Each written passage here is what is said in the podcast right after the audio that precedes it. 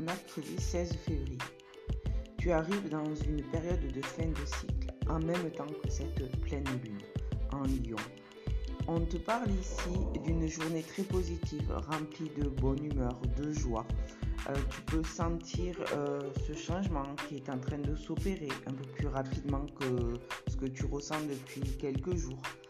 Tu dois vivre ici et maintenant. Effectivement, tu peux aussi te projeter dans un avenir euh, lointain, mais il te faut vraiment rester centré sur le ici et maintenant.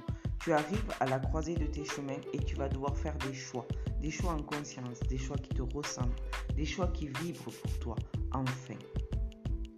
On te parle également euh, pour le sentimental, euh, pour les célibataires.